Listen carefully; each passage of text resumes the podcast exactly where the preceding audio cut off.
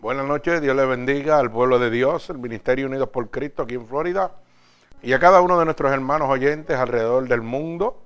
Gloria al Señor, la gloria y la honra sea de nuestro Señor Jesucristo. Nos estamos gozando terriblemente con estas nuevas estadísticas que están llegando, ¿verdad? Los nuevos números que están llegando de países alrededor del mundo que están oyendo la verdadera palabra de Dios, que están siendo libertados por el poder de la palabra de Dios.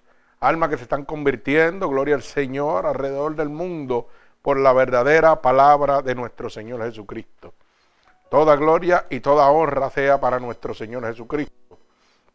Así que en este momento me place decirle a cada uno de los hermanos, y esto no para la gloria, como siempre digo, para la, no para la gloria del ministerio, sino para la gloria de Dios y para que cada uno de estos hermanos sepa que nosotros tenemos constancia de que ellos están oyendo la predicación y que nosotros, el pueblo de Dios acá, estamos intercediendo en nuestras oraciones, los ponemos en oraciones para que Dios añada bendición a sus vidas, ¿verdad? Gloria al Señor.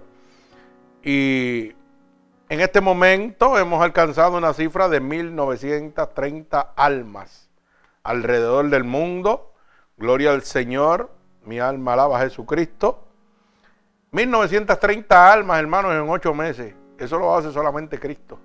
No lo puede hacer nadie. No hay hombre sobre la faz de la tierra que pueda transformar de esta manera las almas. Solo Cristo y su verdadera palabra. Bendito el nombre de Jesús. Y Cristo lo hace gratuitamente. Este ministerio lleva esta palabra gratuitamente para la gloria de Dios. ¿Verdad? Porque ya que predicamos la verdad de Cristo y la verdad nos hace libres, tenemos que hacerle entender al mundo que Dios no necesita nada de usted, que solamente lo que Dios quiere es que usted le ame y le conozca, que usted le entregue su alma y su espíritu, ¿verdad? Que usted tiene toda autoridad para hacer con su alma y su espíritu lo que usted quiera. Y Dios es un caballero, le toca, y si usted abre, Él entra, pero si usted no abre, Él no va a entrar teniendo toda autoridad y todo poder para hacerlo. Pero usted tiene lo que se llama un libre albedrío. Pero gracias a que el Señor ha abierto estos ministerios, están hablando la verdadera palabra de Dios, el mundo está transformándose. Bendito el nombre de Jesús. Así que como dije ahorita, 1930 almas en ocho meses. Y vamos a leer algunos de estos países que están en este momento. Gloria al Señor.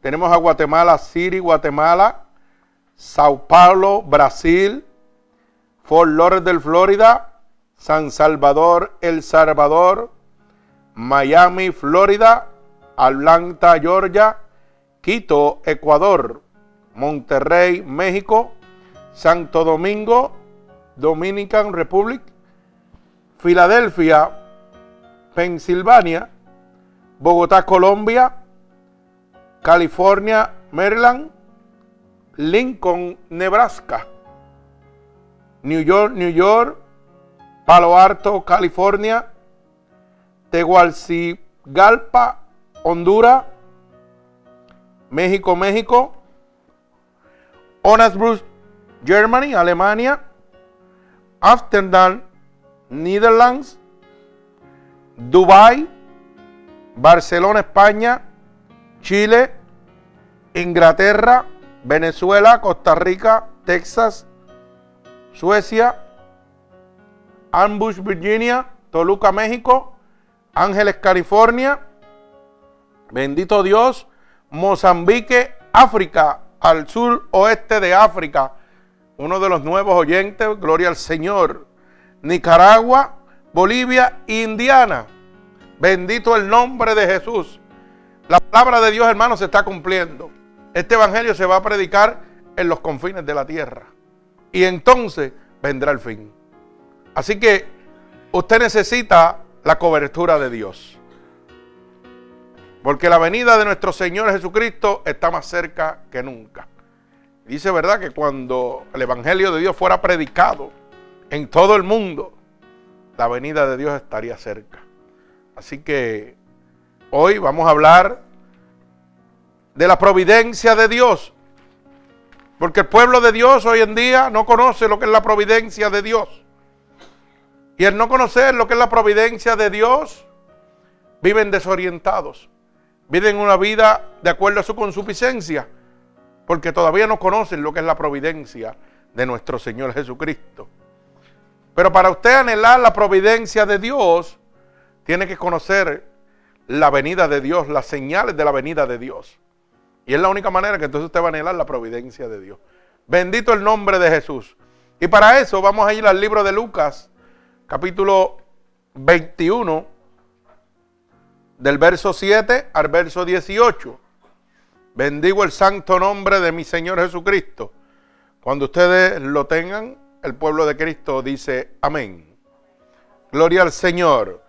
Así que voy a orar por esta poderosa palabra. Señor, con gratitud estoy delante de tu bella presencia en este momento clamando a ti, porque tu palabra dice, clama a mí y yo te responderé. Y en este momento estoy levantando un clamor a ti, Dios, para que seas tú tomando absolutamente el control absoluto de esta poderosa palabra, Padre. Y seas tú enviándola alrededor del mundo como una lanza que atravese costados, corazones y rompa sobre todo todo yugo, toda atadura que el enemigo de las almas ha puesto sobre tu pueblo a través del engaño, de la divirtercición de la palabra de Dios. Bendito sea el nombre poderoso de Jesús. Así que yo te pido, Padre, que tú, por el poder de tu santa palabra, rompas todo yugo y toda atadura que Satanás ha puesto sobre tu pueblo a través del engaño, Padre. En el nombre poderoso de tu Hijo amado Jesús, y el pueblo de Cristo dice amén. Así que vamos a la palabra en el libro de Lucas capítulo 21, del verso 7 al verso 18. Y leemos la poderosa palabra de Dios en el nombre del Padre, del Hijo y del Espíritu Santo. Y el pueblo de Cristo dice amén. Dice así la palabra de Dios. Y le preguntaron, diciendo, Maestro, ¿cuándo será esto? ¿Y qué señal habrá cuando estas cosas estén para suceder? Entonces dijo, mirad que no seáis engañados, porque vendrán muchos en mi nombre diciendo, yo soy el Cristo, y el tiempo está cerca. Mas no vayáis en pos de ellos.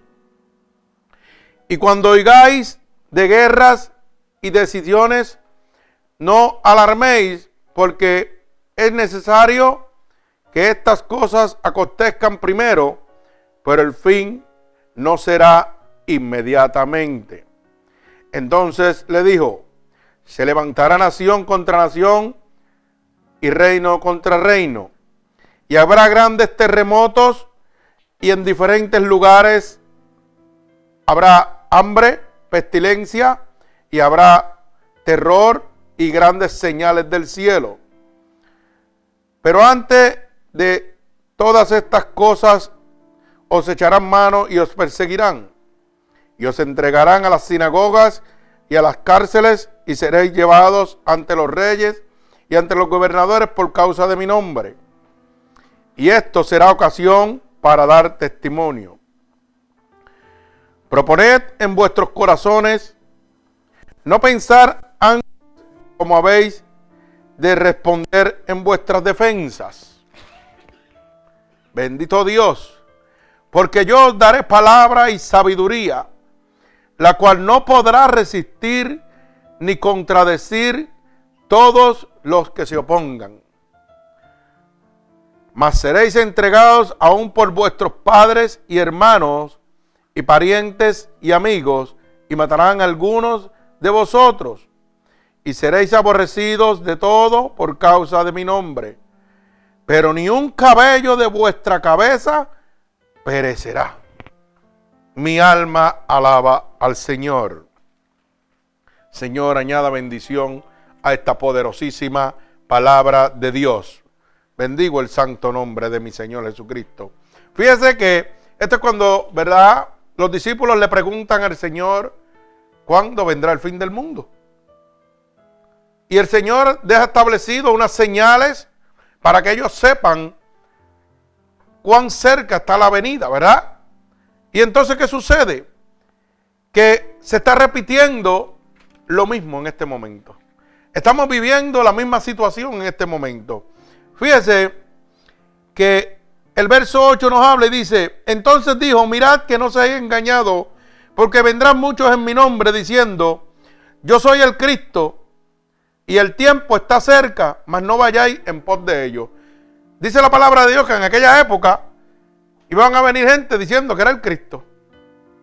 Y nos ha dejado establecido a nosotros para que nosotros entendamos que también en este momento va a venir gente diciendo que yo soy el Cristo. Y eso lo que nos va a dar es una señal de lo cerca que está Dios. Pero dice que todavía no es el fin. Pero dice que es una señal de lo cerca que está la venida de nuestro Señor Jesucristo, ¿verdad? Por nuestro pueblo.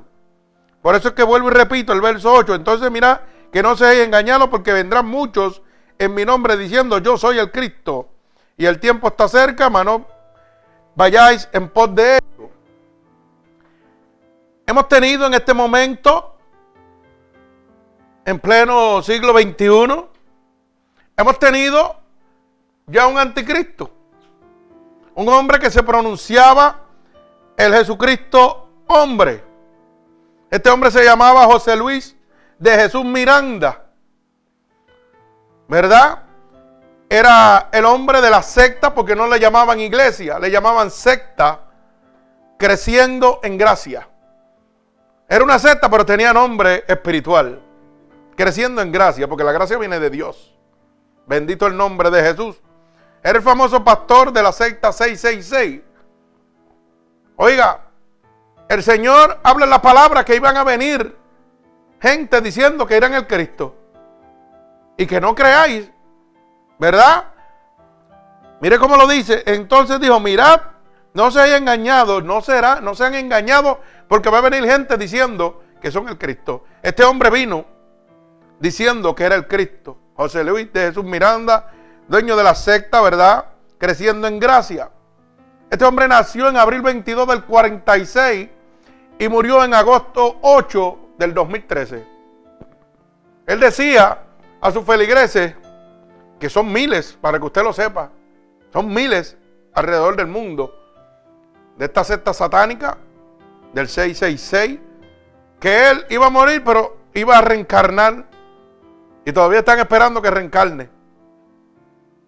Esta es una de las señales que Dios nos está dejando establecido a nosotros, al pueblo de Dios y a las personas inconversas para que vengan a los brazos de Cristo. Porque no es el fin, pero nos está anunciando que está más cerca que nunca. Fíjese que este hombre padecía de cirrosis porque según el hospital de aquí en Orlando, Florida, el hombre bebía mucho y esto le ocasionó un cáncer de estómago. Y murió un domingo 16 y fue sepultado el 18 de octubre del 2013. Mire esto para que usted tenga una idea. Yo soy Jesucristo hombre. Pero la Biblia me dice en Gálatas 5, 19, oiga bien, porque es que yo quiero que usted entienda este disparate. Gálatas 5, 19 dice que los que se emborrachan no entran al reino de Dios. Entonces el mismo Jesucristo, hombre, no puede entrar al reino de Dios. Porque si cogió una cirrosis certificado por el hospital porque era alcohólico, pues entonces dígame usted, ¿De qué estamos hablando? O sea, el hombre que se pronuncia, yo soy Jesucristo hombre. Y la Biblia dice los que se emborrachan no heredan el reino de Dios, van al lago de fuego y azufre. La Biblia habla en Apocalipsis de todo aquel que se marque con el número de la bestia, el 666, ese es el número del diablo. Pero ¿cómo la gente podía caer? Por la manipulación de la palabra. Porque esta gente son estudiosos, son psicólogos, son motivadores de masa. Y a, causa del falso evangelio que le predican, la gente se desenreda. Y se van por ahí para abajo, porque no leen. La Biblia dice que, el número de la bestia es el 66. Y ese era el símbolo de su secta, el 666. O sea, yo soy el diablo, pero voy a usar el nombre de Jesucristo. Bendito el nombre de Jesús. Fíjate. Y el Señor nos habla claramente a nosotros de que esto lo que nos da es una señal de que la venida de Dios está más cerca de nunca, hermano. Y usted tiene que en este momento pensar en la providencia de Dios.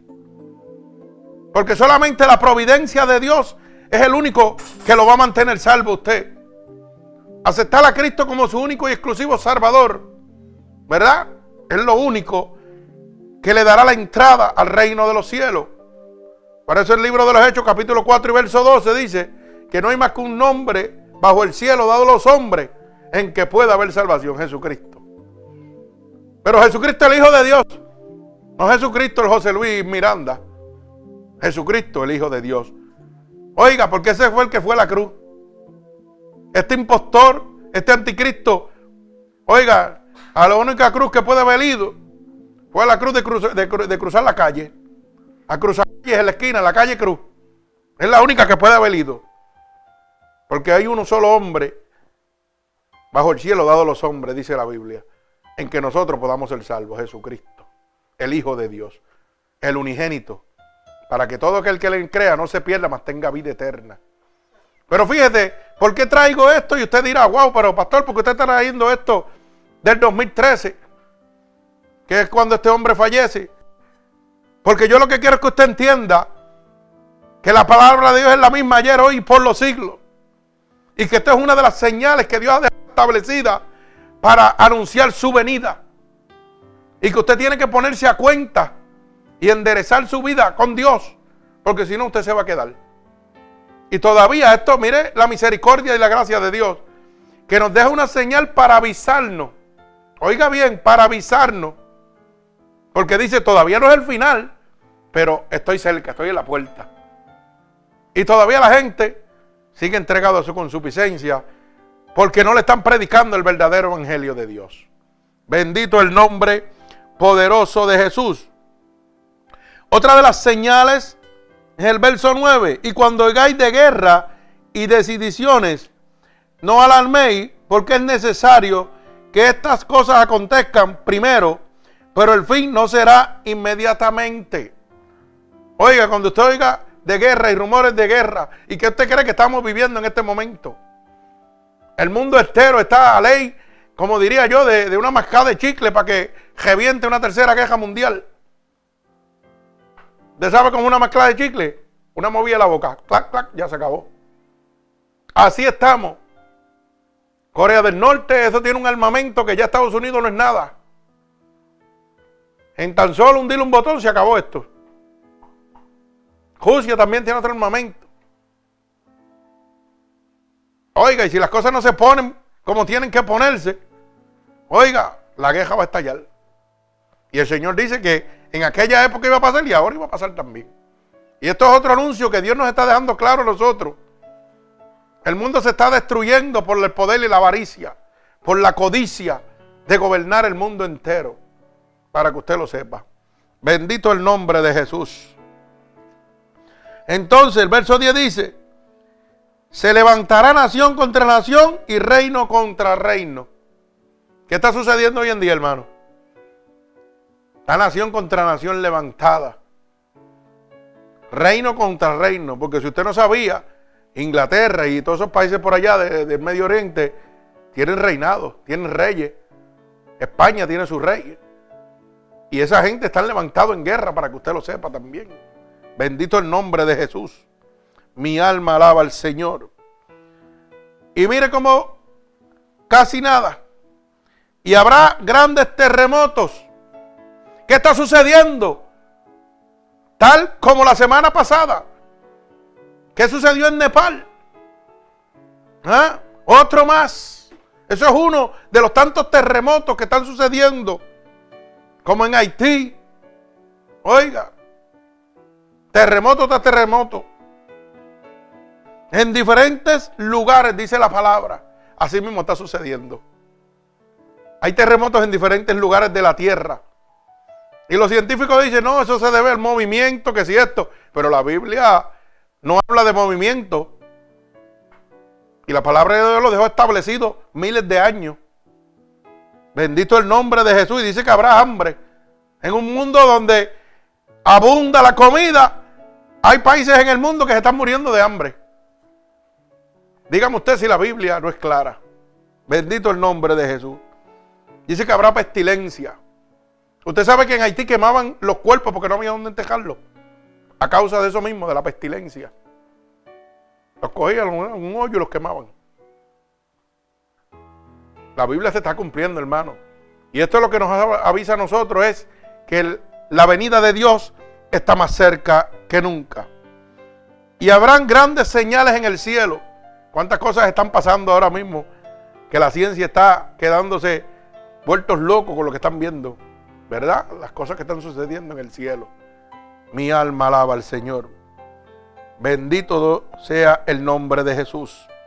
Pero antes de todas estas cosas, os echarán mano y os perseguirán y os entregarán a las sinagogas y a las cárceles y seréis llevados ante los reyes y ante los gobernadores por causa de mi nombre. Y esto será ocasión para dar testimonio. Oiga, cada vez que usted abre el internet, usted ve de cristianos que están siendo sacrificados, perseguidos por llevar la palabra de Dios. En China, en Japón, los matan los queman vivos, adoradores del Buda, y dicen que aman a Dios. La palabra de Dios se está cumpliendo, palabra por palabra, hermano. Yo no sé qué usted está pensando. Yo no sé si a usted le gusta todavía seguir en esas falsas iglesias donde los tienen comoditos. Los tienen, oiga, como, como, como, como, uno, como un manado dándole comida en la esquina para que no se muevan de ahí. Y los tienen tontos, enseñándole un evangelio falso. Un evangelio de prosperidad, de apostasía, de comodidad, de riqueza, de lujuria. Oiga, ¿usted sabe lo que es eso? ¿Por qué no le hablan de esto? De la verdadera palabra de Dios. Porque no le conviene a los intereses humanos. Pero como este ministerio trabaja gratuitamente por el amor a las almas, por eso que los números siguen creciendo desenfrenadamente.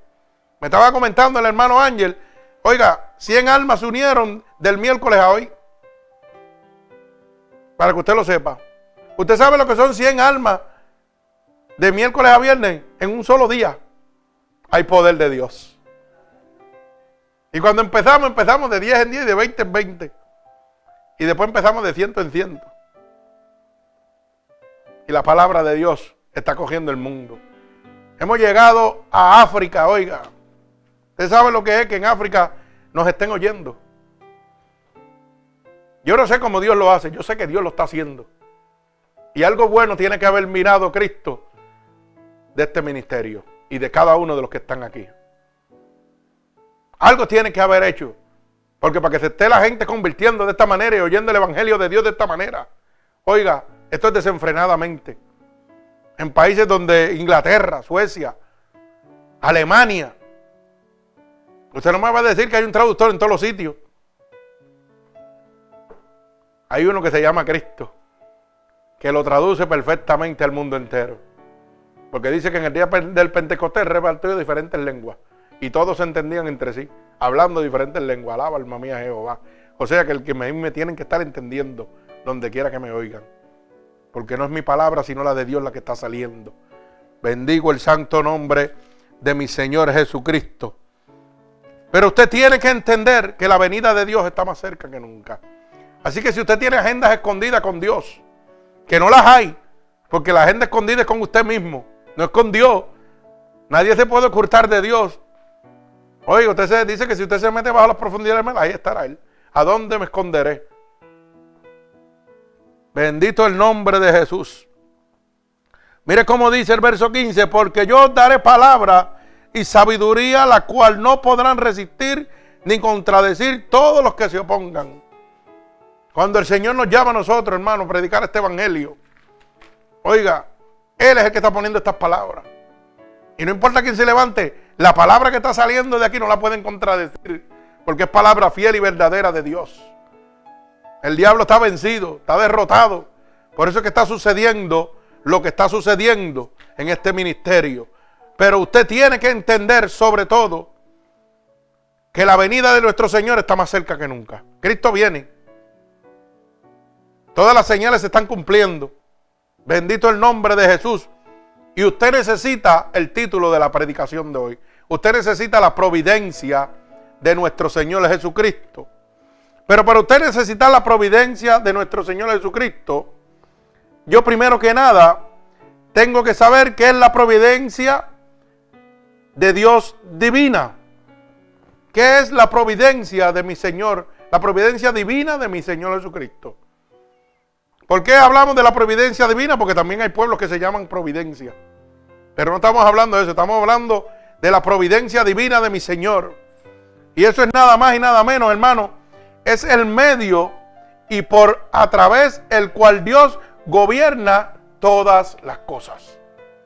Oiga bien, es el medio por el cual Dios gobierna todas las cosas. No está diciendo algunas.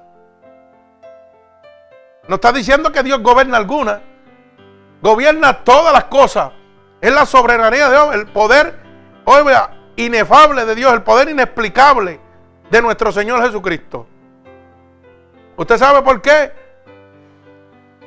Porque hasta el mismo diablo tiene que obedecerlo. Imagínese usted si hay poder en la sangre de Jesucristo. Bendito sea el nombre de Jesús. Fíjese que en el término teológico, que estamos hablando bíblicamente, esto es para los que son muy, entendidos de la palabra, ¿verdad? Porque a veces hay que tirarle sus palabritas para que ellos entiendan que nosotros también caminamos por esas áreas, pero no es porque nos enseñan, es porque el Espíritu de Dios nos guía. Bendito el nombre de Jesús. Ningún instituto me guía, me guía el, Espíritu de Dios. Mi alma alaba al Señor. Fíjese que el término teológico indica la soberanía de Dios. O sea, según la teología, los estudiosos de la palabra de Dios, la providencia divina es la soberanía de Dios. Tenemos un Dios que todo lo puede. Y nos da a nosotros, los hijos de Dios, todo lo que necesitamos. Conforme a su riqueza en gloria. Porque es un Dios que omnipotente. No hay poder por encima de él. Es soberano. Omnipresente. Está en todos lugares. Lo que el diablo no puede hacer. El diablo tiene que mandar sus súbditos. Pero el diablo no puede estar en todos lados. Mi alma alaba al Señor. Pero la soberanía de Dios hace que el diablo obedezca.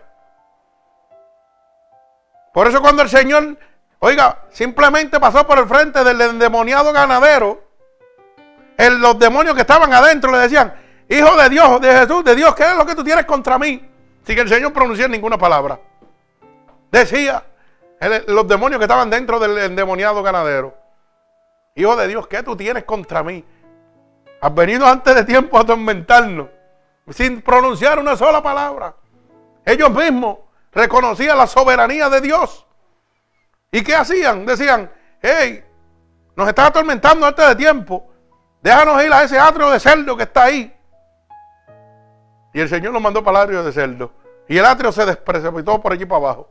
Y dice que fueron, mire, como dos mil y se fueron a las profundidades del mar. Esa es la soberanía de Dios que sin pronunciar una sola palabra, el diablo sale cogiendo.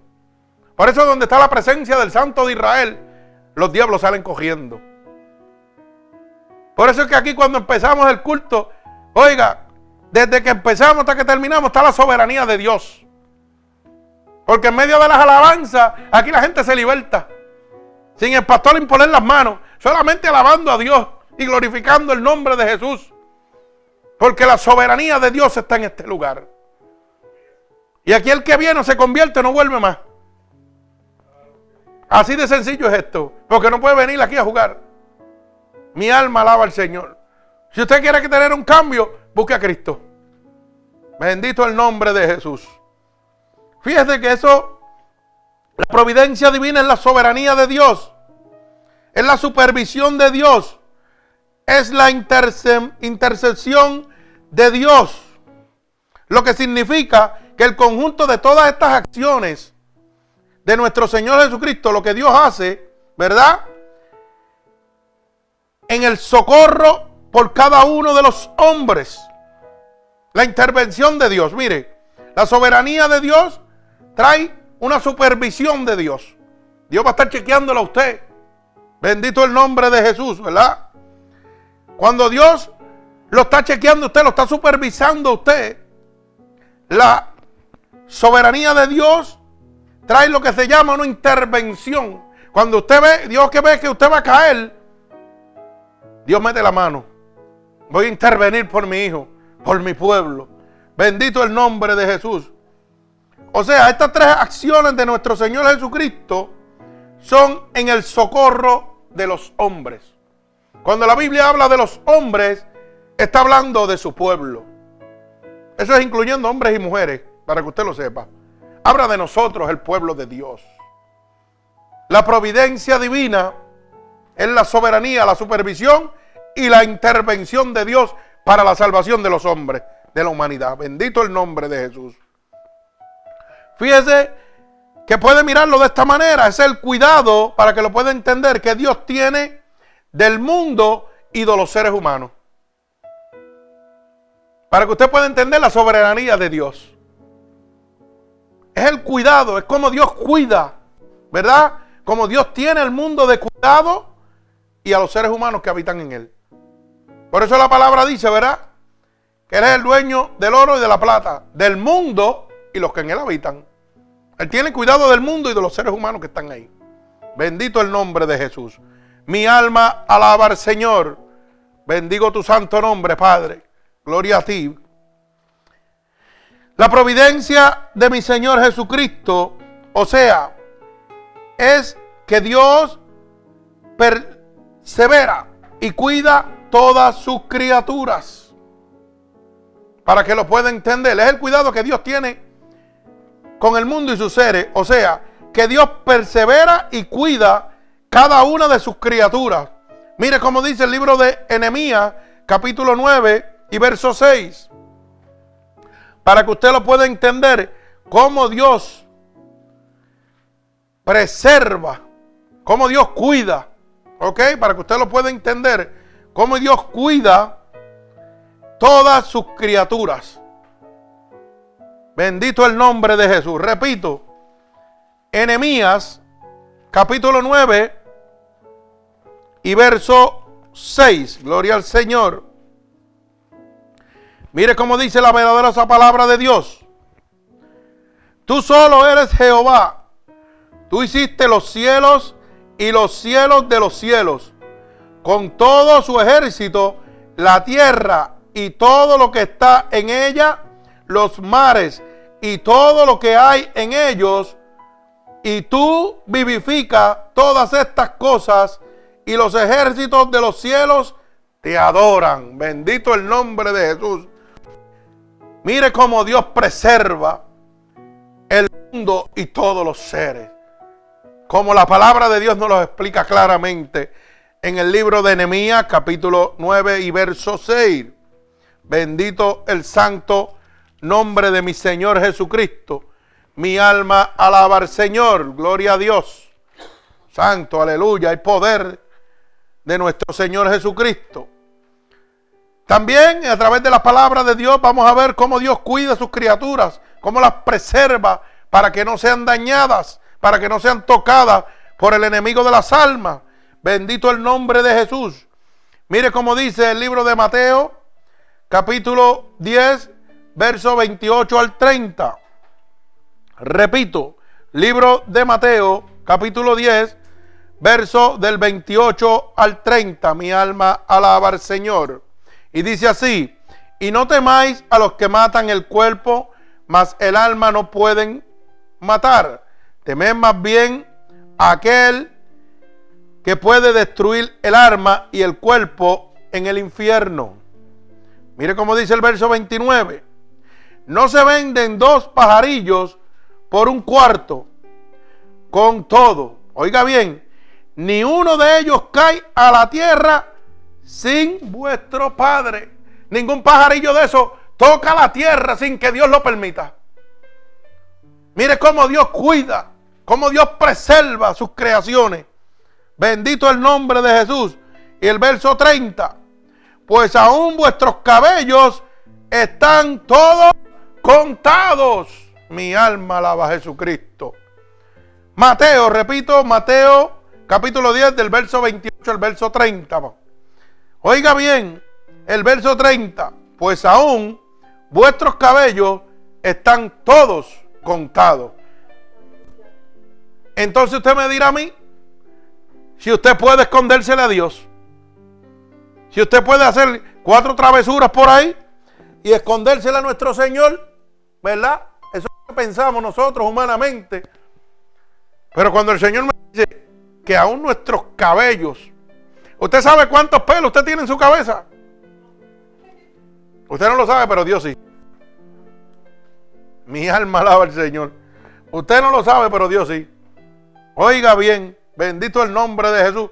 Como Dios cuida y preserva sus criaturas. Que dice el verso 29, que aunque se vendan dos pajarillos por un cuarto, con todo, oiga, completito, el pajarito completo, oiga bien lo que dice la palabra, ni uno de ellos cae a la tierra sin vuestro Padre. ¿Usted cree que Dios no lo está cuidando usted? ¿Usted cree que la providencia de Dios no lo cubre a usted? Mi alma alaba al Señor.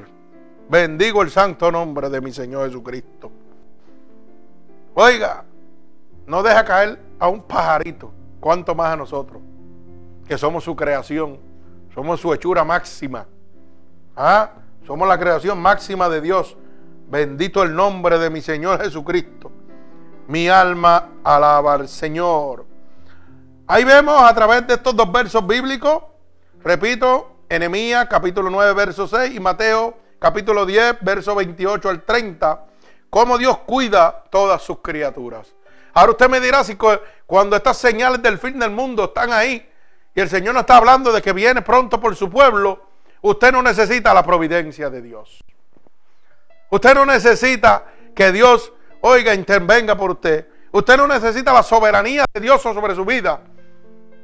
Porque la soberanía de Dios lo que me está hablando claramente es que cuando me entregue a Cristo el diablo no me puede tocar. Que voy directito para el cielo porque el diablo no me va a poder tocar. Oiga bien, que Dios, oye, me conoce la la Z, todos los cabellos, miren, todos los cabellos. Imagínense que nosotros pensamos que Dios no, mejor no me ha visto esto, no sabe esto. Alaba alma mía Jehová. Eso es lo que el diablo le mete a usted en la cabeza. Pero ¿sabe qué? Nada les oculta a nuestro Señor. Porque dice la Biblia que no hay nada oculta que no haya que ser manifestado. Todo va a salir a la luz. Bendito el nombre de Jesús. ¿Y cómo usted lo sabe? Bien fácilmente. Mire, el narcotraficante, su temor, ¿cuál es? Que lo agaje la policía o que lo mate el otro, el otro narcotraficante. Y al día de hoy todavía no se ha salvado ni uno. Todos hacen lo mismo, van presos muertos. Y mire el poder del diablo para que usted vea que son miles y miles y miles. Y cada vez que cae uno, muere uno, sale otro. Y Dios mostrándole, mostrándole, oye, mira lo que te espera. Lo que te espera es un tiro en la cabeza de aquí a seis meses o, o tal vez menos. Pero el poder del dinero, el amor al dinero, ¿verdad? Que es la raíz de todos los males, dice la Biblia. Hoy los consume. Ah, pero vas a andar en buenos cajos, buenas prendas. Y, y el diablo le dice, te pone un chaleco antibala y olvídate de eso, que tú vas a durar un montón. Y a los cinco minutos está muerto. Mira, el narcotraficante más grande que ha existido, Pablo Escobar, que lo tenía todo, ¿dónde está? Debajo de, de la grama. Está debajo de la grama, ese se fue para el otro lado. Mire lo que el Señor le está mostrando al mundo. Este era el más grande que ofreció pagar la deuda externa de Colombia Estados Unidos. Usted sabe de lo que está hablando. Pagarle a Estados Unidos, para el que no sabe lo que es la deuda externa, es todo el dinero que le debe Colombia a Estados Unidos en préstamo. Son billones y billones y billones de dólares. No millones, billones. Y el hombre le ofreció a Estados Unidos, yo la pago, pero me dejan quieto. Mire si había, si había poder en ese dinero. ¿Y dónde está? ¿Por qué? Porque la Biblia en el libro de Proverbios dice que el impío recibe todo lo que le teme, mas el justo le será dado lo que desea. El pecador va a recibir todo lo que tiene miedo. Pero el justo en Cristo recibirá lo que desea. Bendito el nombre de mi Señor Jesucristo. Mi alma alaba al Señor. Así que no importa lo que sea, el Señor va a cuidar de sus criaturas, de sus hijos. Los va a preservar para la salvación. Por eso primera de Juan 5:18 dice que cuando estamos engendrados por el Espíritu de Dios, o sea, cuando tenemos el Espíritu Santo de Dios dentro de nosotros, el diablo no me puede tocar. Eso es estar en la providencia de mi Señor Jesucristo. Estamos en los principios de dolor, hermano. La humanidad va de desastre en desastre. Usted necesita la providencia de Dios en su vida. Usted necesita la soberanía de Dios. Usted necesita la, supervisión de Dios. Y usted necesita la intervención de Dios en su vida. ¿Por qué necesita la intervención de Dios? Sencillamente. Se lo voy a mostrar bien sencillamente. Desde que usted nació hasta el momento que vive en este momento, y esto es para los que me están oyendo y los que estamos aquí, pero más de los, que, los, inconversos, que todavía no han conocido a Cristo. Oiga, lo han probado todo en el mundo y, la vida le sigue igual de desastrosa. Usted necesita la intervención de Cristo. Denle una oportunidad a Cristo. Pruébelo. Si no le gusta, me lo devuelve. Que yo lo recibo con los brazos abiertos. Yo me creía la última pipa del desierto. Y que no necesitaba a Cristo. Y Cristo me dejó pasar por un montón de cosas. Oiga, pero yo necesitaba la providencia de mi Señor Jesucristo. Yo necesitaba la soberanía de Dios porque el diablo me estaba acabando con mi vida. Hasta que Cristo llegó a mi vida. Me arrebató y transformó mi vida. Cuando Cristo intervino conmigo, el diablo me tuvo que soltar. Y salí, oiga, del lago Zaragozo ¿ah? A la luz admirable, Cristo Jesús. Y en aquel momento caminaba con dinero, con muchos placeres del mundo. Pero mire, mi vida un desastre porque Cristo no había todavía intervenido en mi vida. Y Dios me dijo, mira, como dice, digo yo en mi mente, ¿verdad? Dios me dijo, pues te voy a dejar que goce de los placeres, a ver si eso te da. Y me dio cajo, y me dio dinero, y me dio mujer, y me dio cuánta cosa había. Oiga, de cuánto vicio había, todo, había de todo por ahí. Y nada de eso me satisfacía. Porque cuando yo llegaba al momento de soledad, yo lloraba como un nene. Teniendo todo lo que podía tener.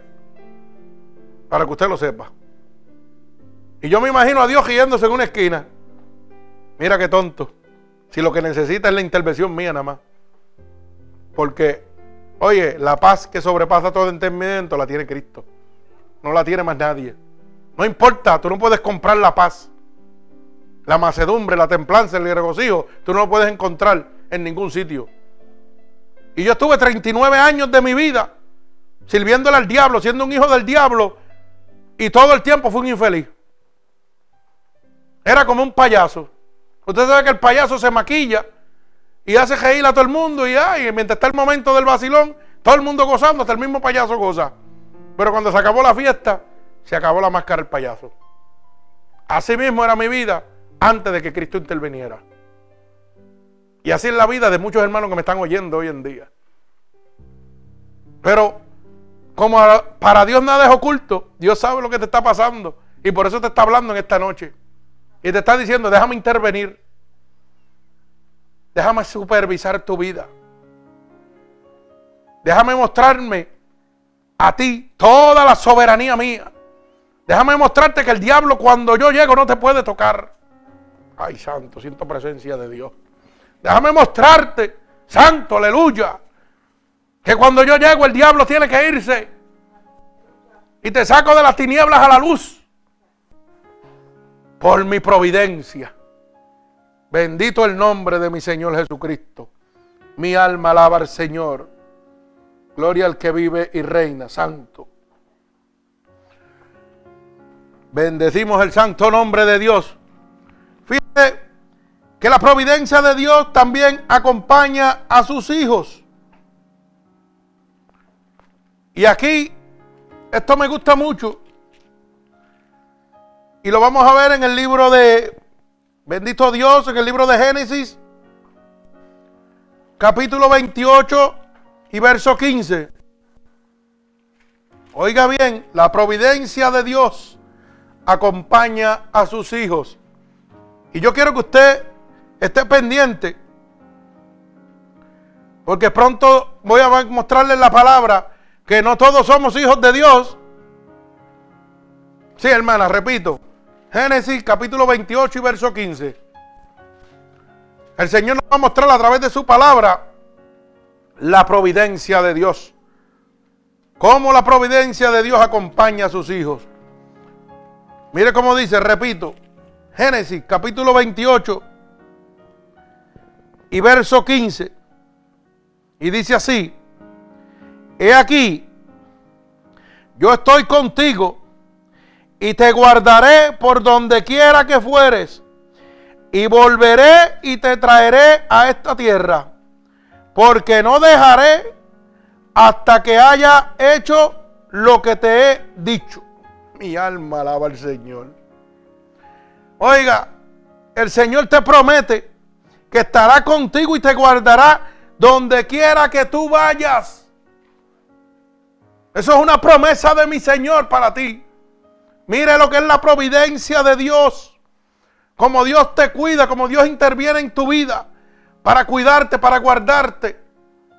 Por eso dice, aquí yo estoy contigo y te guardaré por donde quiera que tú fueres. Oiga bien, no importa dónde te metas, Dios te va a guardar. Cuando la providencia de Dios está sobre ti, tú puedes caminar por el fuego y no te vas a quemar. Yo no sé cómo hay hermanitos por ahí que dicen que son cristianos Ay, yo no me meto ahí porque eso es inmundo. Entonces los inmundos que están ahí se los tiene que llevar el diablo. Eso es lo que tú me estás diciendo. Sí, porque yo he ido unos, unos hermanitos que, dicen que son que de la sana doctrina o algo así. Como le mientan. Y da pena que haya un hermano alcohólico en una barra o en algún sitio de droga y usted pase por el año, pues ya no puedo ir porque me contamino. Sí, porque así dicen. Pero cuando yo tengo la providencia de Dios sobre mí, el Señor me dice, oye, voy a estar contigo. Donde quiera que tú vayas. Y si Dios me está prometiendo que va a estar conmigo donde quiera que yo vaya, el diablo no me puede tocar. Lo que pasa es que usted no está seguro del Dios que usted le está sirviendo. Usted no está entregado a Dios totalmente. Por eso es que dice, ay, yo no me meto ahí porque me contamino. Ay, mira que cuidado con esto. Ay, que mira, el hermanito, el hermanito estaba ya hablándole a un adicto, a un bojacho, o a una prostituta. Cuidado que va a resbalar y se va a caer. El que no va es el que va a caer porque tiene miedo, porque no tiene a Cristo en su corazón. Porque yo creo en la palabra de mi Señor Jesucristo.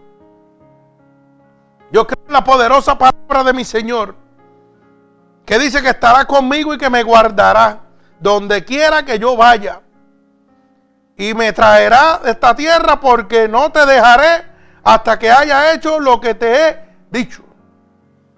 Dios no me va a dejar a mí hasta que haya cumplido su promesa en mi vida. Y si el Señor me prometió, primero de Juan 5:18, que el diablo no me puede tocar. Oiga, el diablo no me puede tocar cuando yo estoy lleno de la presencia de Dios. Yo puedo caminar por encima del fuego y el fuego no me va a quemar. Porque Jehová está conmigo. La providencia de mi Señor Jesucristo está sobre mí. La soberanía de Dios está sobre mí. El poder de Dios, la gracia de Dios. Bendito el nombre de Jesús. Mi alma alaba al Señor. Bendigo tu santo nombre, gloria a Dios. Mire cómo dice también el libro de los Hechos. Bendito el nombre de Jesús el libro de los Hechos, Santo, capítulo 27, del verso 23 y verso 24. Repito, libro de los Hechos, capítulo 27, del verso 23 al verso 24. Y dice así, porque esta noche has estado, oiga bien, con el ángel del Dios de quien soy y a quien sirvo. Ay, santo. Diciendo, Pablo, no temas, es necesario que comparezcas ante el César. Y he aquí, Dios te ha concedido todos los que navegan contigo. Oiga bien, esto es cuando llevan a Pablo a donde, delante del César, oiga. Pero ¿sabe qué? Pablo no iba solo. Iba con Cristo y con todos sus navegantes, dando el apoyo. Él no iba solo. Bendito el nombre de Jesús. Pero mire cómo dice el verso 23. Porque esta noche has estado con quién? Con el ángel de Jehová, de quien soy y a quien sirvo. Para que Dios lo guarde a usted y proteja y lo guíe a usted, usted tiene que ser, oiga, un siervo del Dios Altísimo. ¿Ah? Usted tiene que pertenecerle de pies a cabeza al Señor Jesucristo. No es a mitad. Completamente. Bendito el nombre de mi Señor. Y el Señor lo guardará, lo guiará, lo sostendrá. Y el diablo no lo podrá tocar. Así que coge el que quiera coger. El que no está metido con Dios va a coger. Pero el que está metido con Dios, el que va a coger es el diablo. Bendito el nombre de Jesús. Por eso yo me gozo. Oiga, yo me gozo cuando el Señor hace de las de él.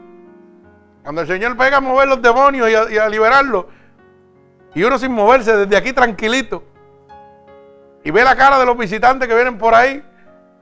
Y si le pudieran poner patines, salían cogiendo. Y nosotros aquí, mire, tranquilito. Y la gente de las iglesias por ahí sacando a los niños. Porque que el diablo va a salir y se le va a meter a los niños. Eso es lo que dicen ellos. Pero la Biblia dice lo contrario. Los que sean de Dios nadie se los arrebata. Si esos niños están llenos de Dios, el diablo no los puede tocar. Lo que pasa es que todavía están en la mentalidad humana y no en la espiritual. Aquí no tenemos cuidado de niños, aquí los cuida Cristo. En este templo no hay cuidado de niños ni cuarto para los niños.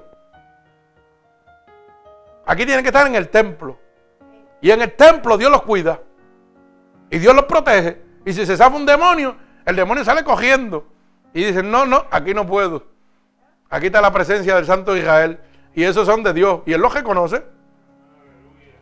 Por eso cuando, cuando, los demonios del ganadero vieron a Jesús, ¿qué hicieron? Salieron cogiendo. ¿Por qué? Porque ellos sabían que estaban vencidos, que no tenían nada que hacer. dije, ¿por qué me atormentas antes de tiempo? Que tienen hijos de Dios, hijos de David, contra nosotros. Ah, a coger. Imagínese usted. Y entonces dicen por ahí que hay que sacar a los niños cuando hay una liberación. Porque los demonios se le salen y se le meten a los niños. Dios santo, entonces a que Dios usted confía. ¿Mm?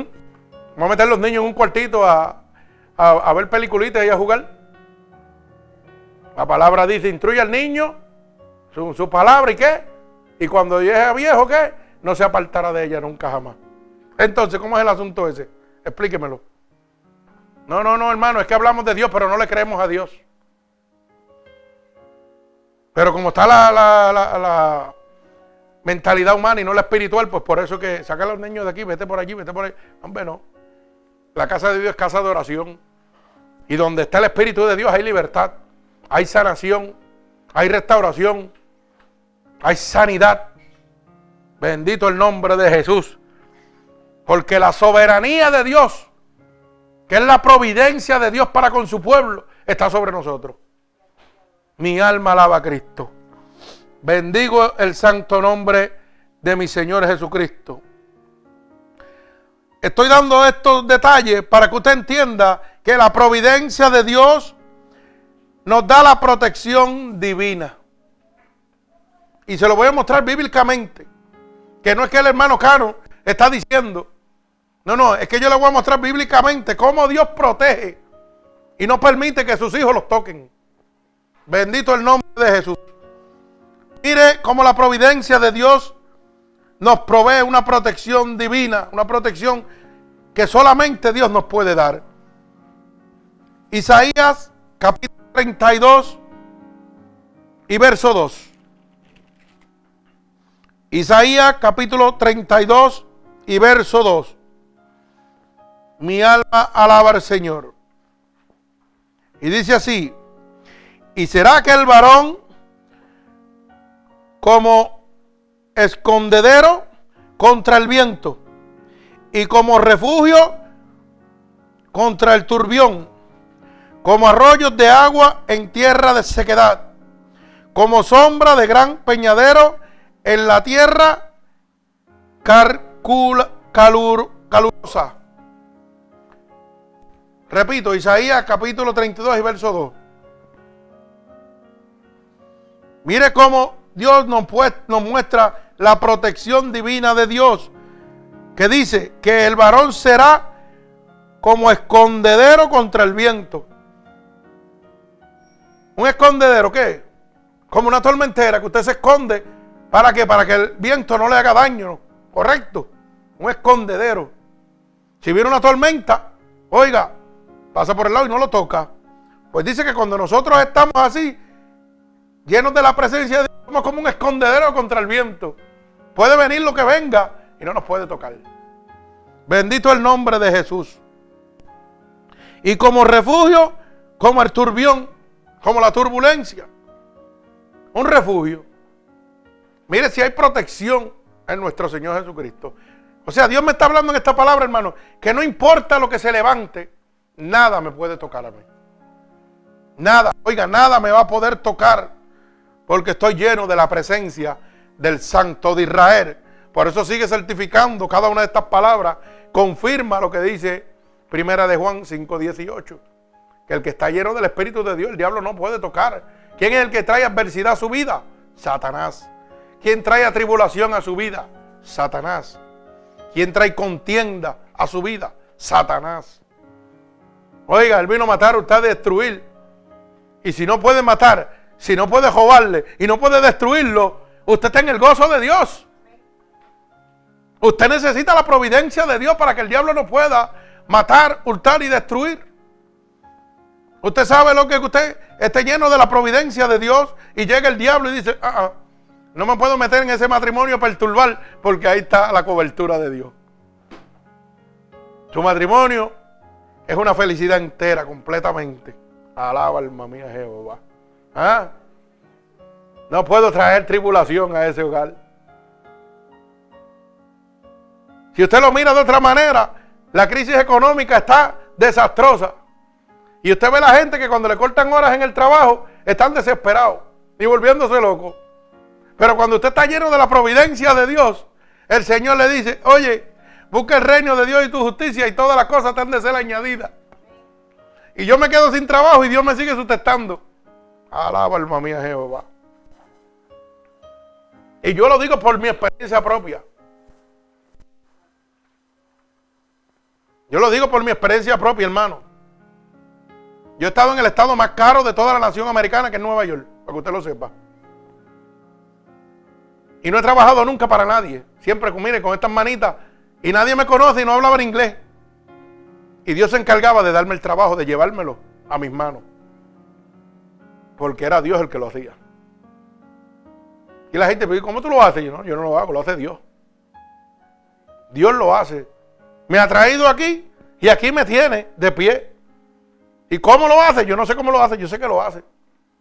Y me busca para que, oiga, todas las cosas que yo necesito estén al día. Todo lo que yo necesito. Aquí hay hermanos que no trabajan y tienen su apartamento y tienen su casa. Yo no trabajo para ninguna empresa tampoco. Yo espero lo que Dios me manda. Y Dios me manda trabajo, no es que me manda chavos del cielo. Para que con el fruto de mis manos yo sostenga mi hogar y ayude a los demás. Eso es lo que hace Dios. Alaba alma mía Jehová. Bendito Dios. El obrero es digno de su salario. Mi alma alaba a Cristo. Bendigo el santo nombre de Jesús. Mire cómo dice también Isaías capítulo 43, verso 1 al verso 6. Isaías capítulo 43, del verso 1 al verso 6. Bendigo el santo nombre de Dios. Para que usted vea cómo es la protección divina de nuestro Señor Jesucristo. Repito, Isaías 43, capítulo 1 al verso, capítulo 43, verso 1 al verso 6. Ahora así dice Jehová, creador tuyo, oh Jacob, y formador tuyo, oh Israel. No temas, porque yo te redimí y te puse nombre. Mío eres tú. Cuando pases por las aguas, yo estaré contigo. Y si por los ríos, no te anegarán. Cuando pases por el fuego, no te quemarás. Por si acaso usted piensa que hermano Cano lo saca de la mente.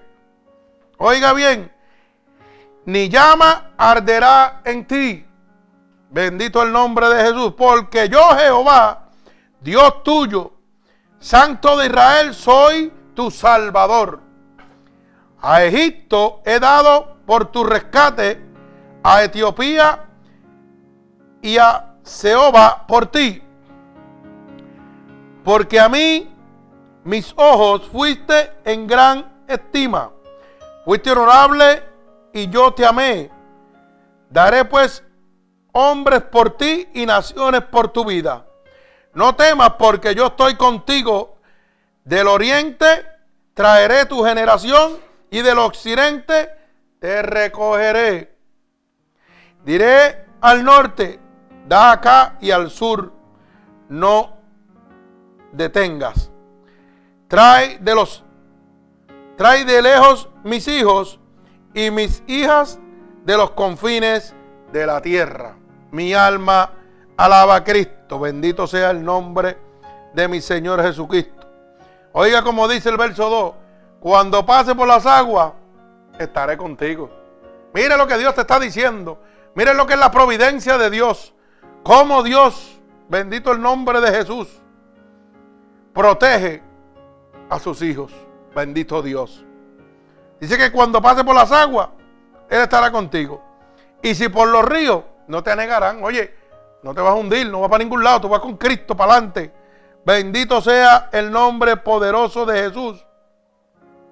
Y cuando pases por el fuego, no te quemarás, ni llama arderá en ti. Entonces, esto me deja saber claro a mí que cuando yo estoy lleno de la presencia de Dios, puedo caminar por encima del fuego y no me voy a quemar. Puedo llevar esta palabra poderosa, no importa el sitio donde sea, para salvar esa alma y Dios me va a proteger. No es como dicen los, supuestos religiosos, ay que si me meto por ahí me contamino.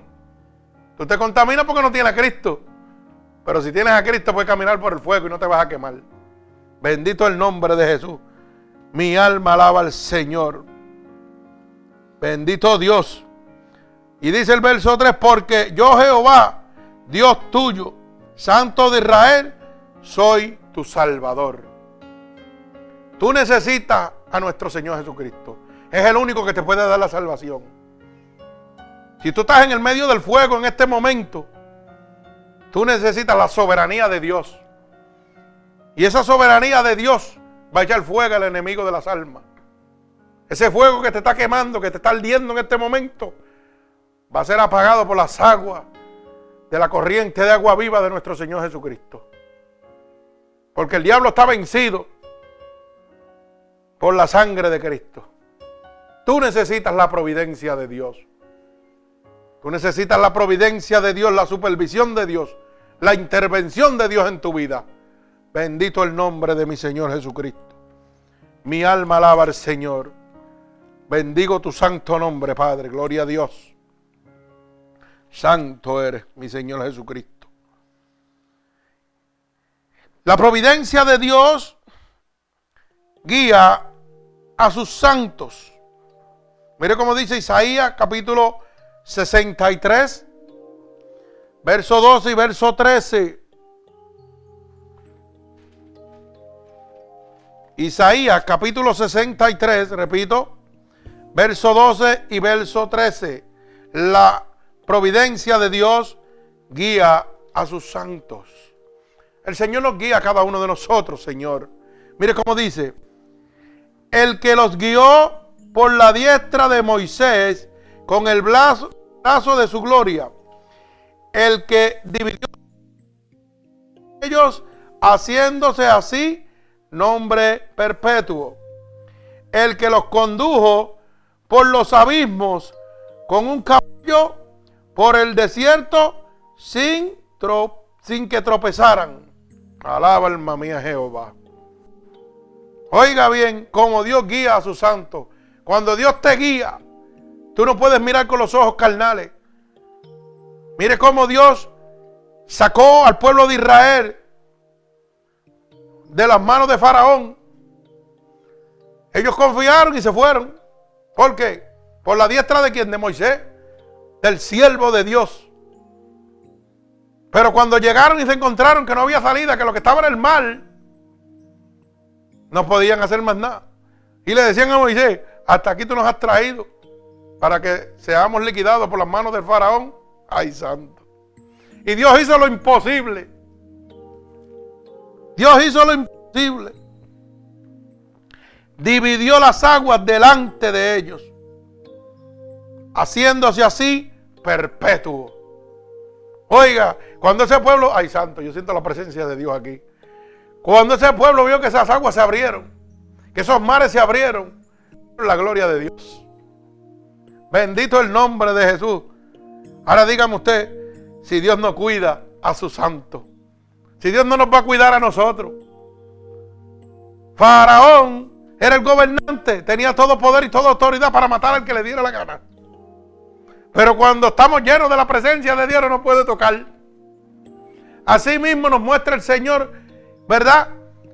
A través de Moisés, cuando divide las aguas, nos muestra cómo es la protección de Dios para con sus hijos. Cómo Dios nos cuida a nosotros. Bendito el nombre de mi Señor Jesucristo. Mi alma alaba al Señor. Gloria a Jesucristo. Bendito Dios. Mi alma te alaba, Padre. Fíjese, como también nos muestra en Romanos capítulo 8 y verso 14. Romanos capítulo 8 y verso 14. Y aquí yo quiero que usted le preste atención a este verso bíblico. Porque aquí nos habla dos cosas poderosas. Cómo Dios cuida a sus hijos. Pero ¿quiénes son los verdaderos hijos de Dios? Ay, santo, no es como dice todo el mundo que todos somos hijos de Dios. No, no, no, usted está equivocado. Somos creación de Dios. Para que usted lo sepa. Nos convertimos en hijos de Dios cuando aceptamos a Cristo como nuestro único y exclusivo Salvador. Y entonces ni el faraón, ni el diablo, ni nada, ni principados, ni potestades, ni huestes de maldad que gobiernan en los lugares celestes nos pueden tocar. Por eso dice que vamos a estar como cabritos de la manada, como ovejos, ¿verdad? Gozando en todo momento cuando estamos, mire, con la cobertura de Dios.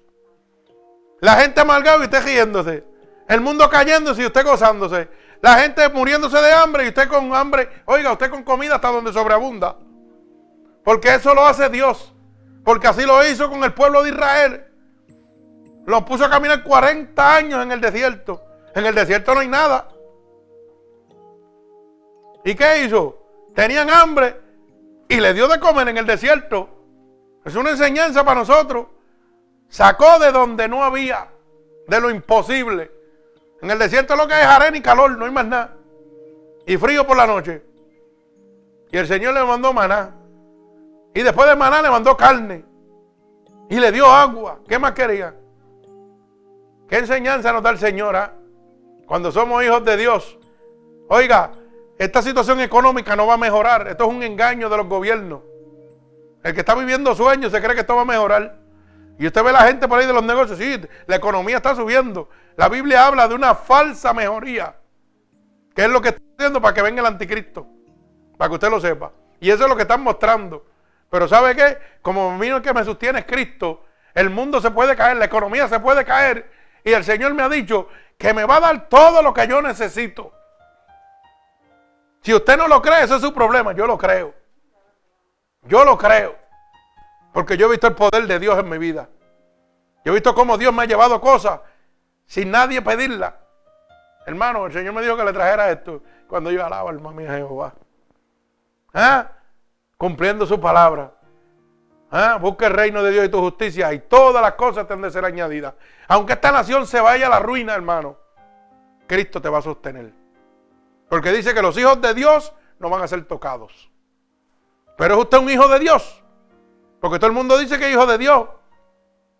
Pero la Biblia dice que el que practica el pecado es hijo del diablo, no hijo de Dios.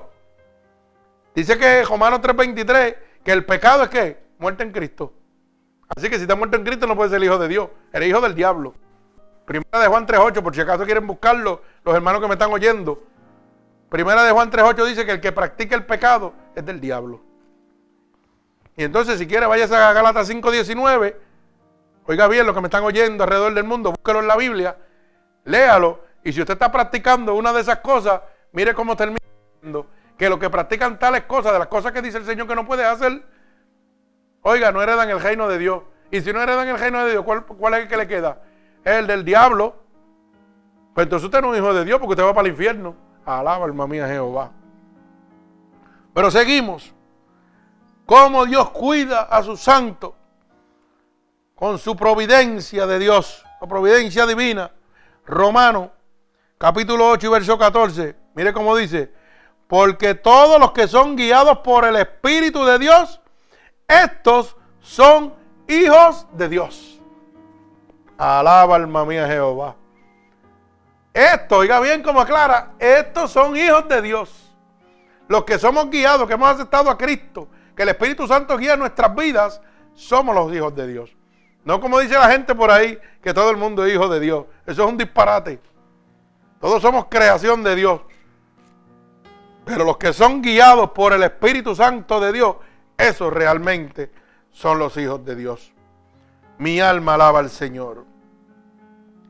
Mire cómo la providencia de Dios, la soberanía de Dios, controla los designios malignos. Ay, santo, alaba alma mía Jehová. Cómo el Señor controla esos deseos malignos que pueden llegar a nuestra mente, ¿verdad? Mire cómo dice el libro de Génesis, capítulo 45. Génesis capítulo 45, del verso 5 al verso 7. Repito, libro de Génesis, capítulo 45, del verso 5 al verso 7, hermano, para que usted pueda entender cómo la providencia de Dios, que significa la soberanía de Dios, la supervisión, la intervención de Dios en su vida, controla los designos malignos. Y dice así Génesis capítulo 45 del verso 5 al verso 7. Ahora pues, no os entristezcáis, ni os pese de haberme vendido acá, porque para, perdón, para preservación de vida me envió Dios delante de vosotros pues ya no ha habido dos años de hambre en medio de la tierra. Y aunque quedan cinco años en los cuales ni habrá arada ni ciega. Oiga bien, Dios me envió delante de vosotros para preservarlos. Posteridad sobre la tierra y para daros vida por medio de la gran liberación. Mi alma alaba al Señor. Oiga bien, repito, pues ya ha habido dos años de hambre en medio de la tierra y aún quedan cinco años en los cuales ni habrá arada ni ciega. Oiga, el Señor está hablando claro de lo que va a venir. Esto pasó y va a volver a pasar. La economía va en una condición desastrosa. Va a llegar el momento donde, oiga, no va a haber comida. No va a haber agua. Oiga bien. Pero dice, Dios me envió delante de vosotros para preservarlo, para cuidarnos. Oiga, posteridad sobre la tierra. No importa cómo esté la humanidad, no importa cómo esté el mundo, Dios nos va a cuidar a nosotros. Bendito el nombre de Jesús.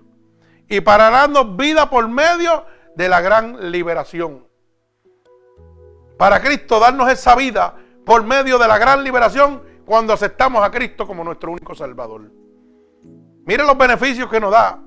Primero nos da la salvación, nos libera y no importa lo que esté sucediendo con la economía en este mundo, Dios nos va a sustentar. Bendigo el santo nombre de mi Señor Jesucristo. Gloria al que vive y reina, santo. Poder del cielo, bendito Dios. Cómo Dios controla los deseos malignos. Porque oiga, mire lo que sucede. Si llega un momento de hambre y usted no tiene para darle de comer a sus hijos, ¿qué usted cree que se le va a meter en la cabeza? ¿Va a ir a? Eso es un instinto humano de supervivencia. Pero ¿qué dice el Señor? Aleluya. Que Él nos va a proveer, que Él nos va a cuidar en medio de la que, de la gran liberación. Que Dios nos va a liberar de todo eso. Bendito el nombre de Jesús, no importa lo que esté pasando. Tengo para ti y para tus hijos. Bendito el nombre de Jesús. Así que yo no sé si usted cree que necesita la providencia de Dios. Yo la necesito. Yo la necesito porque, oiga, estamos en los principios de dolores. Y dice la Biblia que el que no esté con Dios no va a poder soportar. Así que, bendito el nombre de Jesús. Mire cómo dice Filipenses, capítulo 1, verso 12 y verso 13. Filipenses, capítulo 1, verso 12 y verso 13. Dice así, quiero que sepáis, hermano, que las cosas que me han sucedido han redundado más bien para el progreso del Evangelio. De tal manera que mis prisiones se han hecho patentes en Cristo en todo, en todo el pretorio y todos los demás. Oiga, esto es el apóstol Pablo hablando. Nos muestra a nosotros. Oiga, por eso la Biblia dice claramente que para el cristiano, para los que aman a Jesús, todas las cosas obran para bien. Pablo decía, quiero que sepan hermanos que las cosas que me han sucedido han sido para el progreso del Evangelio de Dios. Y yo estuve hablando de eso aquí. Cómo Dios controla, ¿verdad? Los deseos. Mire, cuando yo me enfermé, yo empecé a, entender esa palabra. Porque cuando yo andaba con las máquinas por el centro cardiovascular de Puerto Rico y me iban a ver al cuarto, yo andaba por todos los cuartos, me estaba muriendo desahuciado y yo andaba por todos los cuartos diciendo que Cristo sanaba, que Cristo salvaba. Oiga bien, y la gente me iba a buscar y decía que este tipo está loco. Mira como él muriendo y diciendo que Cristo salva, que Cristo sana. Pero eso que para ellos era malo, era para el progreso del Evangelio de Dios, de la gloria de Dios. Porque a través de esa enfermedad que yo he tenido, he visto la gloria de Dios. Hoy estoy vivo por la providencia de Dios, por la soberanía de Dios, porque cuando el hombre dijo, desahuciado, no puedo hacer nada por ti, y esta es la séptima vez que me sacan de, lo, ah, debajo de la grama, como digo yo, siete veces me sacó de la muerte. Alaba alma mía Jehová, la soberanía de Dios la providencia de Dios. Todo lo que para el mundo era malo, usted sabe cuántos endemoniados se han libertado. Usted sabe cuánta gente se han sanado porque han creído a base de la enfermedad que ellos tenían el poder de la gloria de Dios. Porque dicen, si lo hizo con él, lo puede hacer conmigo. Dios es real, Dios no es una simple palabra. Pero yo tuve que padecer, como decía Pablo, todo lo que me ha pasado es para el crecimiento del Evangelio. Y entonces hoy te predican un Evangelio de riqueza, de gozo ah, y de vacilones y de mucho dinero. Pero la Biblia dice que los siervos de Dios tienen que padecer para que el mundo sea bendecido. Lo mismo que hizo Cristo. Cristo padeció para que el mundo sea bendecido. Pero tú sabes cuál es la bendición de nosotros. Que vemos la gloria de Dios cada vez que nos pasan estas cosas. Que vemos la mano de Dios, cómo nos saca. Oiga, cuando el diablo dice, te voy a llevar, te voy a llevar, él dice, tú estás equivocado, tú no lo puedes tocar. Te puedes torturar su carne, como hiciste con Job, pero su alma no me la vas a tocar.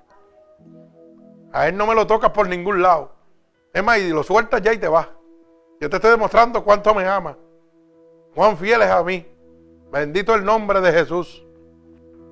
Mi alma alaba al Señor. Por eso cuando las cosas le pasen a usted, hermano, oiga que no son, no son tribulaciones lo que le está pasando al cristiano. Oiga bien, es la gloria de Dios manifestada en su vida. Es la, la verdadera prueba. Oiga, prueba la calidad de su creencia. El verdadero desafío. Cuando llega una situación de esta, usted ve la gloria de Dios y el que lo está viendo usted, ¿ah? se glorifica. ¿Sabe por qué? Porque está glorificando el nombre de Dios. Y él está creyendo que cuando lo ve usted en el gozo, en medio de una supuesta aflicción, usted está en el gozo, dice, pues yo quiero lo que él tiene. Yo quiero lo que él tiene porque tiene la gloria de Dios encima. Tiene la soberanía de Dios. ¿Cómo ese hombre en medio de la muerte puede estar contento? ¿Cómo ese hombre enfermo puede hacer lo que está haciendo? Ese es el poder de Dios. Bendito el nombre de Jesús. Mi alma alaba al Señor. Bendito el nombre de Jesús. Cuando a una persona normal le pasan cosas así, empiezan a entrar deseos malignos a su cabeza. ¿Usted sabía eso? Cuando una persona tiene una enfermedad mortal, una persona, y esto es normal, esto lo sabe todo el mundo. Hay gente que de momento le han diagnosticado SIDA, ¿verdad? Y los han diagnosticado con SIDA, pero usted cogió SIDA porque estaba buscando una vida lujuriosa. Usted cogió porque estaba de brinco en brinco, se le pegó el SIDA. Pues entonces, la autodefensa de él es contaminar a los demás porque él se va a morir. Eso es una mente maliciosa. Pero cuando usted está lleno del Espíritu de Dios y yo estoy en un hospital y por una transfusión de sangre equivocada me contagio con SIDA, el Señor me cuida y yo me gozo. ¿Usted sabe por qué? Porque yo soy el Dios que yo le sirvo. ¿Usted me va entendiendo? Usted no empieza a pensar malignamente. No, porque el Espíritu de Dios está dentro de usted. Y lo primero que te va a decir, oye, por mi llaga es que tú eres curado. Así que estate quieto, estate tranquilo. Yo te voy a sanar. Pero ese es el poder de Dios. Bendito el nombre poderoso de mi Señor Jesucristo. Mi alma alaba al Señor. Bendigo tu santo nombre, Padre. Gloria a Cristo. La providencia de Dios nos vigila y nos cuida siempre. Oiga bien, la providencia de Dios nos está vigilando y nos está cuidando siempre. Mire cómo dice el Salmo 121. Salmo 121, verso 4. Repito, Salmo 121 y verso 4. He aquí, no se adormecerá ni dormirá el que guarda a Israel. Ay, santo. Bendito Dios. Dios nos vigila y nos cuida siempre.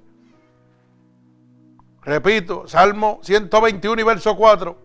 He aquí, no se adormecerá ni dormirá el que guarda a Israel. ¿Quién es el pueblo de Israel, hermano? Nosotros somos el pueblo de Israel.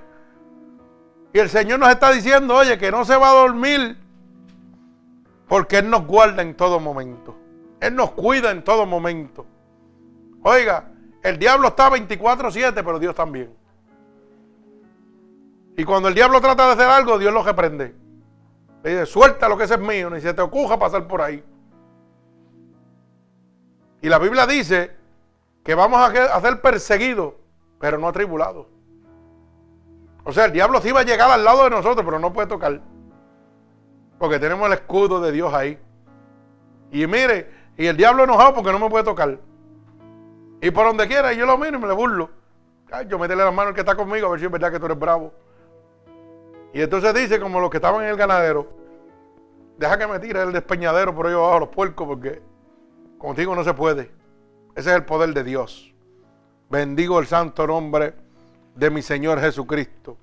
Mire también como dice el Salmo 139, verso 1 al verso 5, para que usted pueda entender la poderosa palabra de Dios, como Dios nos vigila y nos cuida por la providencia divina de Dios.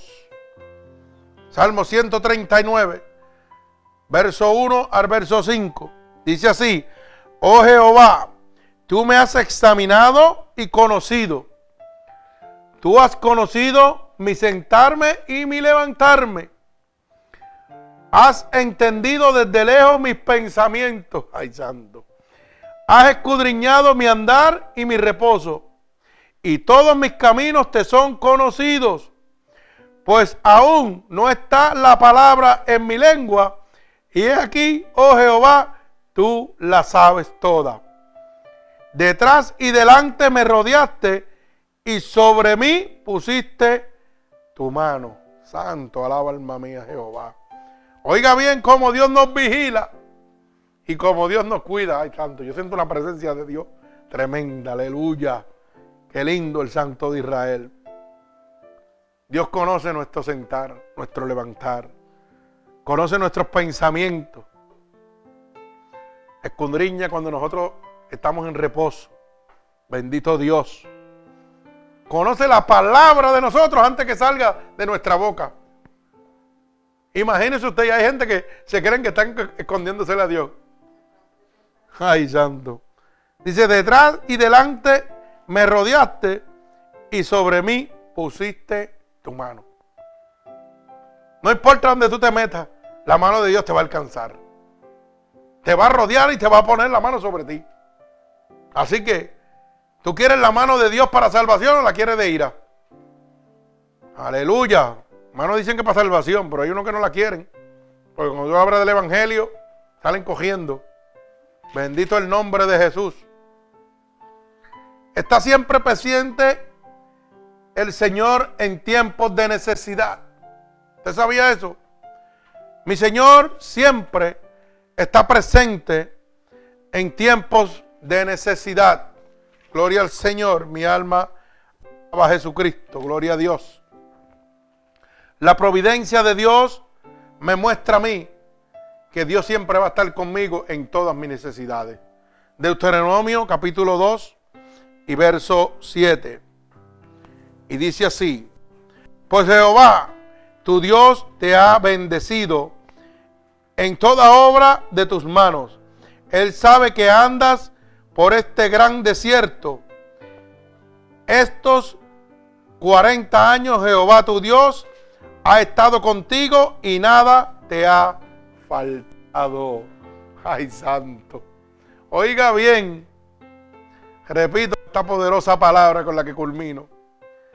La providencia de mi Señor Jesucristo está siempre presente en tiempos de necesidad. Por eso dice al pueblo de Israel, pues Jehová tu Dios te ha bendecido en toda obra de tus manos. Él sabe que andas por este gran desierto. Dios sabe cuando nosotros andamos en un camino desierto. Oiga, que necesitamos de Él. Estos 40 años Jehová tu Dios ha estado contigo y nada te ha faltado. Cuando Moisés salió esos 40 años con el pueblo de Israel, estuvo esos 40 años y nada le faltó porque Jehová de los ejércitos estaba con él. ¿Por qué?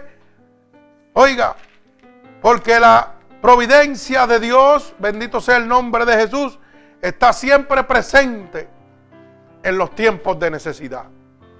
Siempre que yo tengo una necesidad, Dios va a estar presente. Dios siempre va a interrumpir, siempre va a entrar para que el enemigo de las almas no aflija mi vida, aflija mi alma. Bendito el nombre de Dios y yo me pueda mantener contento en todo momento. Bendigo el santo nombre de mi Señor Jesucristo. Y la pregunta en este momento es, hermano, ¿usted cree que necesita la providencia de nuestro Señor? Estamos en los momentos difíciles, en los principios de dolores. La palabra de Dios nos ha mostrado, hermano, que la venida de nuestro Señor está más cerca que nunca. Y que en estos momentos precisos Dios está siempre presente en medio de la necesidad. No importa la necesidad que tú tengas. Puede ser una necesidad espiritual, una necesidad de salud, una necesidad financiera. Dios está en medio de tu necesidad.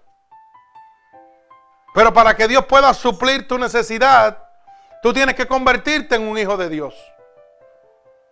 Porque tú no puedes ir a la casa del vecino y decirle, dame lo que está en la nevera o dame tu carro que voy a ir de compra. Porque usted no es hijo de, su vecino. Y su vecino lo primero que le va a decir, hermano, eh, tú estás loco, tú no eres nada mío. Oiga, así es Dios. Si tú eres un hijo del diablo, el que te va a bendecir es el diablo. Pero si tú eres un hijo de Dios, puedes ir a donde Dios y decirle, Padre, estoy en medio de la aflicción. Padre, me estoy muriendo. Pero yo oí en tu palabra, oye, que por tu llaga yo fui sanado. Padre, yo oí en tu palabra que por tu sangre vicaria derramada en la cruz del Calvario, puedo convertirme en hijo tuyo. Porque con esa sangre que tú derramaste, has lavado todos mis pecados. Yo he oído en tu palabra a través de tu siervo que tú has enviado a tu hijo, al único que tenía, para que todo el que creyera en ti fuera salvo y no se perdiera. Y tu palabra dice que tú no enviaste a tu hijo al mundo para condenar al mundo, sino para que el mundo fuera salvo por ti, por ese sacrificio. Por eso en este momento, hermano, yo no sé la situación que tú tienes en el país del mundo que tú te encuentras. Tenemos hermanos del sur, de África, de la parte sur de África, donde, oiga, hay mucha hambre. Pero hoy Dios te está diciendo que no importa la hambre que haya, Él te la va a suplir como le suplió el pueblo de Israel. Que si tienes que enviar comida del cielo, te la va a enviar. Pero solamente tienes que aceptar a Cristo como tu único y exclusivo Salvador. Tienes que convertirte en hijo de Dios para que puedas recibir la providencia de nuestro Señor Jesucristo, que es la soberanía, la supervisión y la intervención de Dios en tu vida. Tú necesitas la provisión de Dios. Yo necesitaba la provisión de Dios. Y cada día que pase de mi vida, sigo necesitando la provisión de Dios. Yo necesito que Dios siga interviniendo en mi vida. Bendito el nombre de Jesús. Así que hermano oyente, alrededor del mundo, vienen momentos más difíciles para la humanidad, pero Dios te ha prometido que los hijos de Dios no van a ser tocados. Dios te ha prometido que te va a entregar su soberanía.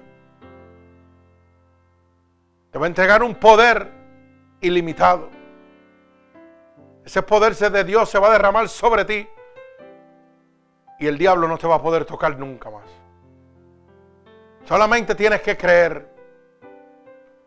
Dice que para el que cree todo es posible. Por eso le dijo a Marta, Marta, no te he dicho que si crees verás la gloria de Dios. Y Lázaro llevaba tres días muerto. Y el Señor lo levantó. Yo no sé cuál es tu situación. Pero yo estuve muerto, fui al cielo y volví. Y el Señor me levantó. Gloria a Dios. Yo perdí mi pulmón derecho y el Señor me puso otro. No me lo puso nadie más que Dios. Tengo las cicatrices en mi cuerpo. Pero la operación divina me la hizo Dios. Porque el hombre no te puede poner un pulmón, pero Dios sí. Mi alma alaba al Señor. El único que pudo cicatrizar ese tumor se llama Cristo Jesús. El hombre me daba un año de vida, era lo máximo. Con toda su inteligencia y toda su ciencia. El Instituto Nacional de la Ciencia en Maryland, eso es lo más avanzado que existe en el mundo entero, para que usted lo sepa. Y dijeron que no podían hacer nada por mí. Pero la providencia de Dios llegó a mi vida. Y llevo 15 años vivo, de un año que se supone que viviera. Bendito el nombre de Jesús. Esa es la providencia de Dios, hermano. Me ha llevado al estado más caro que existe en toda la nación americana y me ha sustentado. Nunca me ha faltado comida, nunca me ha faltado techo. Y no he necesitado del hombre en ningún momento. Dios me, me ha dado todo lo que yo necesito. Para que usted lo sepa. Aquí en el estado de la Florida llevamos cuatro o cinco años, ¿verdad? Cinco años. Cinco años negándome. Oiga, mediqué y todo. Para que no me atienda ni nada, pero Dios me tiene de pie. El hombre me lo niega, pero Dios me sana. Alaba alma mía Jehová. Esa es la soberanía de Dios. Porque el poder de Dios va por encima del hombre y del diablo. No importa lo que el hombre diga. Oiga, Dios lo hace. Bendito el nombre de Jesús. Mi alma alaba al Señor. Así que hermano oyente alrededor del mundo, yo no sé cuál es su situación en este momento. Pero yo sí conozco un Dios poderoso, un Dios real, un Dios que es soberano y que le da todo lo que usted le pida conforme a sus riquezas en gloria. No importa la necesidad que usted tenga. Usted necesita un techo, Dios se lo va a dar. Usted necesita comida, Dios se lo va a dar. Oiga bien lo que yo le estoy diciendo. No le estoy diciendo que Dios le va a dar riqueza. Le estoy diciendo, usted necesita suplir una necesidad. Cristo se lo va a suplir. ¿Sabe por qué? Porque Jeremías 32, capítulo 32, verso 27 dice, yo soy Jehová, Dios de toda carne. ¿Habrá algo imposible para mí? ¿Habrá algo difícil para mí? Oiga bien lo que está diciendo. Dios de toda carne. Dueño del oro y la plata del mundo y los que en él habitan. Él está sobre todas las personas del mundo.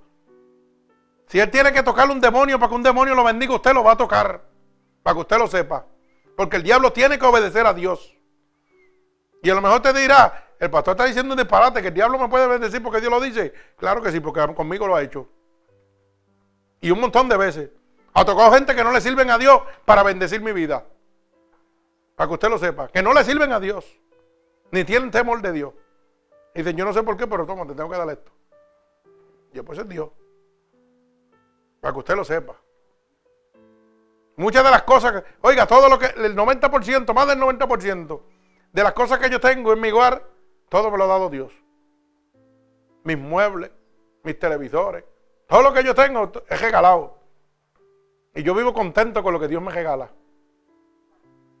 Hay gente que tiene un flash screen, yo no tengo un flash screen, pero tengo un televisor y veo la misma cara. Usted la ve con las ajugas más grandes yo la veo con las ajugas menos grandes. Pero vemos lo mismo. Porque Dios me ha enseñado a estar conforme cualquier sea mi situación. No importa cuál sea mi situación, yo soy conforme. Porque Dios me ha hecho así. Y me gozo. Y si me tengo que sentar en un cajón de leche, me siento en un cajón de leche en el piso. Pero me lo gozo porque tengo a Cristo. Tengo gozo, tengo paz, alegría. Bendito el nombre de Jesús.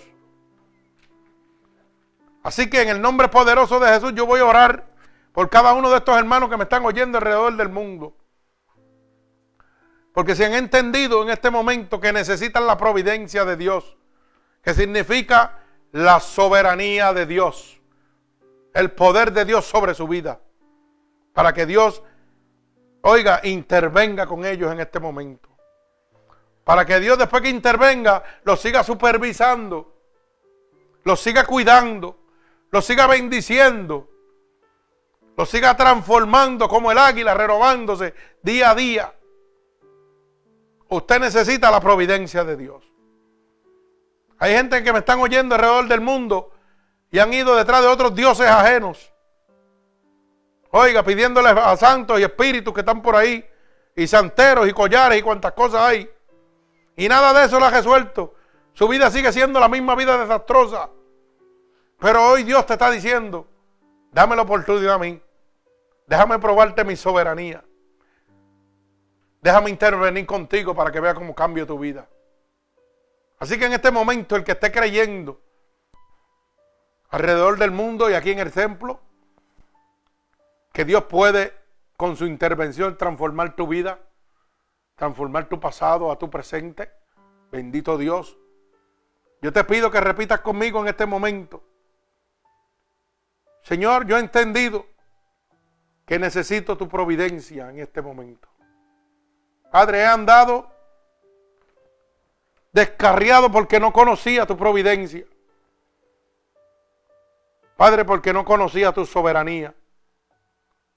Porque no, no conocía que una intervención tuya podía transformar mi vida completamente, Padre. Padre, he oído cosas tan diferentes de las que estoy oyendo en este momento. Y si tú lo has hecho con tu siervo, Señor, yo te pido que lo hagas conmigo también.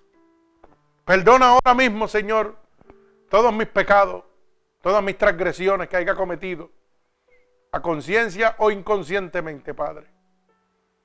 Y yo declaro que tú te levantaste de entre los muertos, Señor.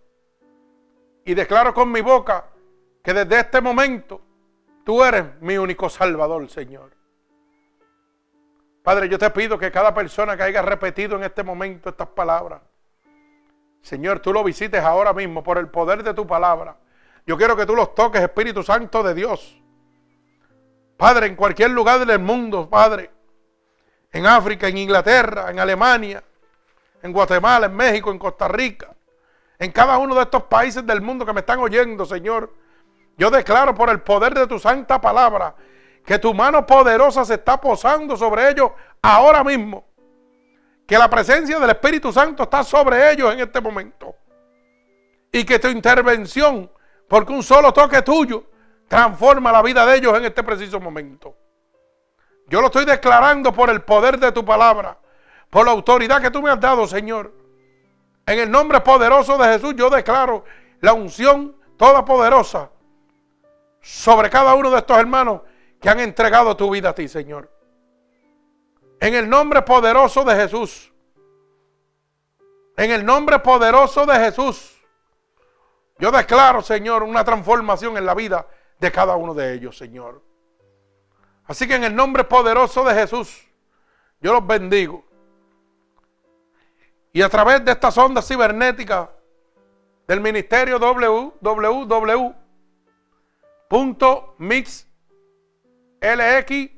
no, lr.com, pueden comunicarse con nosotros y dejar su oración, su petición. También a través del Ministerio Unidos por Cristo en Facebook. Y si no, a mi número personal, Área Code 631-796-9597. Repito, Área Code 631-796-9597. Pueden comunicarse conmigo al Ministerio Unidos por Cristo y estaremos orando, ministrando y dándole consejería gratuitamente para la gloria y la honra de nuestro Señor Jesucristo. Así que el Señor me los bendiga en el nombre poderoso de Jesús. Dios les bendiga.